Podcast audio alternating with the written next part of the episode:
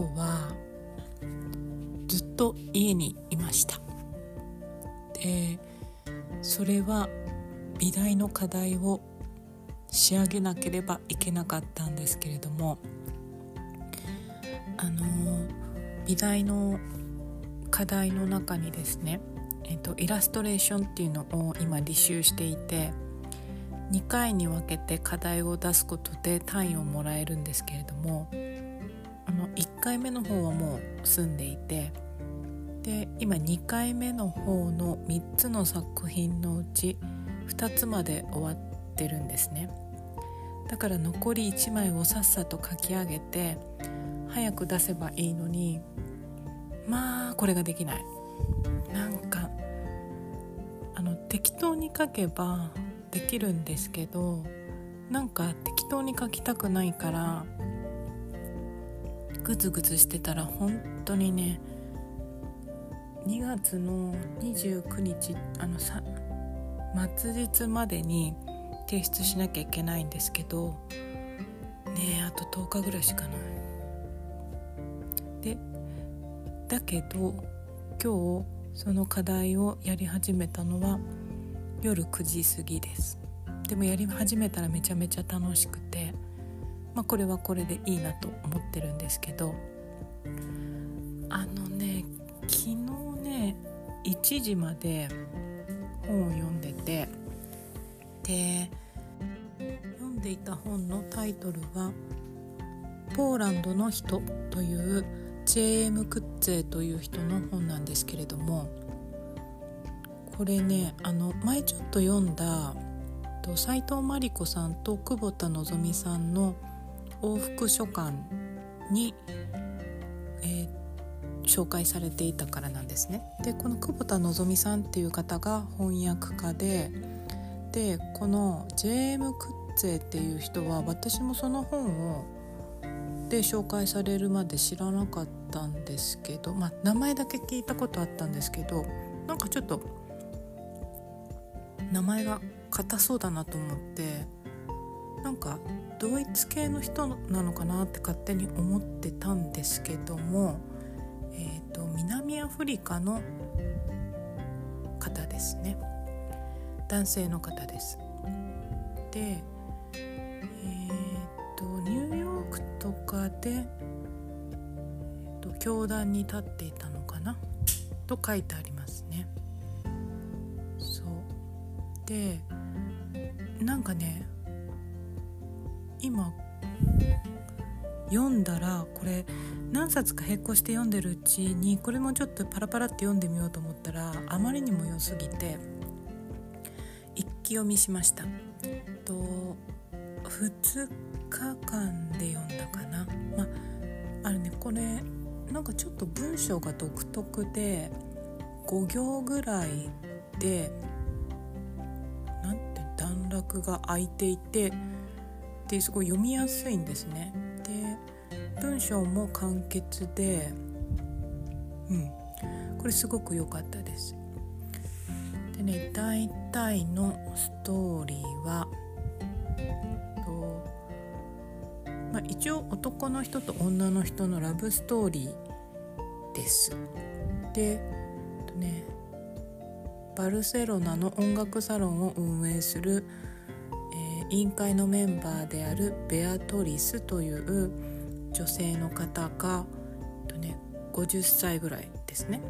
でショパン弾きで名を馳せサロンに招待されたポーランド人のローピアニスト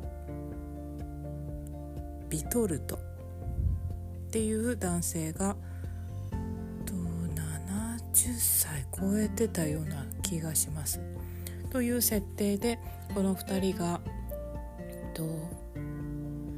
なんかね恋に陥るっていうとねそういう話でもなくてでずっとその求愛された女性側のベアトリスの視線で書かれて話は進んでいくんですけどまあなんかねすれ違いというか、まあ、大してねこの2人は一緒に時間を過ごさないんだけどもしかもその年配になってというか大人の男女でなんかねああいう失楽園みたいなドロドロした話でもないです。とにかくストーリーはね、うんと、読んでるうちに文章に魅力があるから結構引き込まれる。けど別に設定とかは、うん、特別プロットが凝ったりしてるものでもないです。でねすごい私はこのクッツェが気に入ったのでとこれはねなんか去年の6月に出た最新作らしいんですけれどもえっとね恋愛小説っていうのは珍しいらしいです。私はそれを一番先に読んでしまったけれどもなので違う本を借りてみました。なんか今喋ってたら喉がいがらっぽくなりますね。なんかすごい外風が強くてでも15度ぐらいあってなんか変な天気でしたね。それでまあさっきも言ったけど日中は課題をやりたくないものだから何か別のことで時間を潰したりしてと昨日土曜日かな、えーと、ホームセンターに行った時にそこあの山野草っていうこう野生の原種の、えっと、鉢植えっていうかな苗が売ってるコーナーがあってそれが春になったから一新されてすっごいみずみずしいフレッシュなものたちが並んでたんですね。でこの間までもう枯れ切っているんだかいないんだか分かんないような枯れ葉みたいなのが売ってたんですけど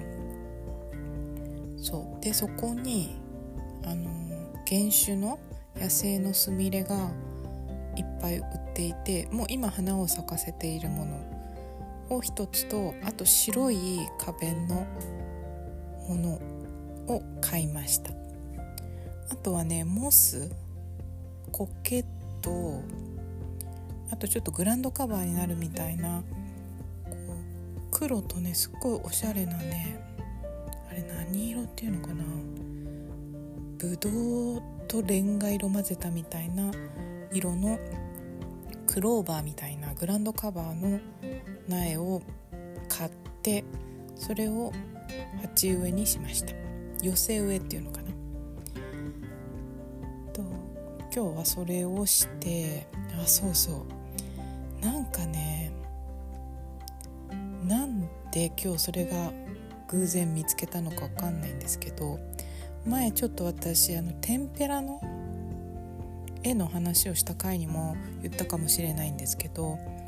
今のところ今私一番好きなのは有本敏夫さんっていうもう亡くなられてしまった画家さんの絵なんですけど有本敏夫さんが愛媛の今治で有本敏夫展覧会っていうのをもう没後38年らしいんですけど開いてるのを知ってで私あの有本さんの絵を好きだったけどその原画っていうんですか本物の絵見たことがなくてで昔あの銀座の弥生画廊っていうところで年に1回ぐらいあの展覧会やってたらしいんですけどその図録は持ってるんですけど本物見たことがないんですよ。で今年の5月ぐらいだったかな。なんか東京都のなんかの展覧会に有本敏夫さんの絵が見れる機会があってそれをすごい楽しみにしてるんですけど今回その今治の何ていう美術館だったかな、まあ、とにかくそこで900点って書いてあったんですけど多分こうラフスケッチとかそういうのも含めてだと思うんですけどその展覧会があるっていうことで弾丸で行こうと思いました。でねそれもう本当に気づいたのが今で2月の頭から3月の10日まで開催の展覧会だったのでもうすぐ行かなきゃダメなんですね。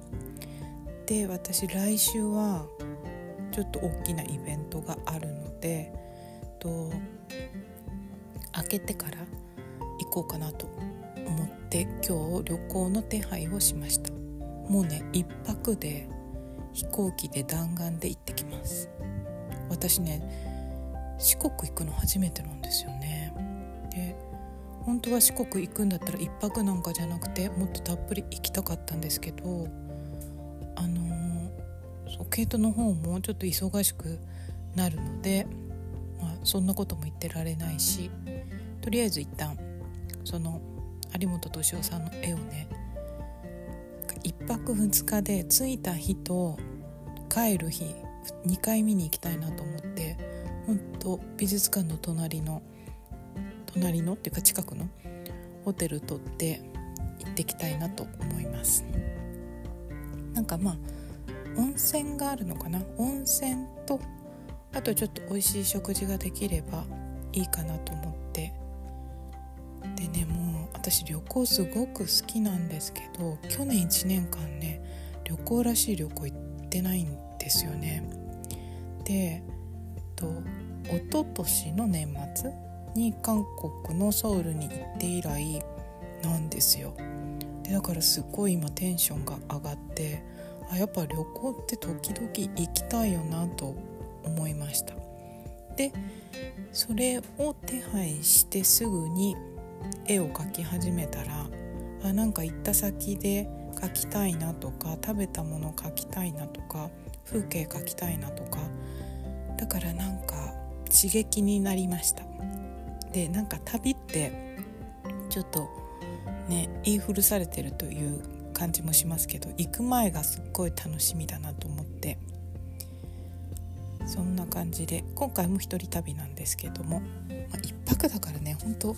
美術館のために飛行機とホテル取っていくっていう。なんかよくよく考えて巡回とかするんだったら別に東京に来るまで待てばいいんですけどなんかあ今だなと思ったんでそうもうすぐですけどね行こうかなと思います。今日はそんなところでちゃんと美大の課題も着手できたし突然思いついた旅行の手配もできたしちょっとこう春に向けてワクワクするイベントが盛りだくさんなので嬉しい気持ちです。で冒頭に紹介したクッツェの楽しい本を読んでしまったのでまた今ちょっと積んどくされている34冊の中でまた一気読みできるような本があればなと思います。ではまた次回に。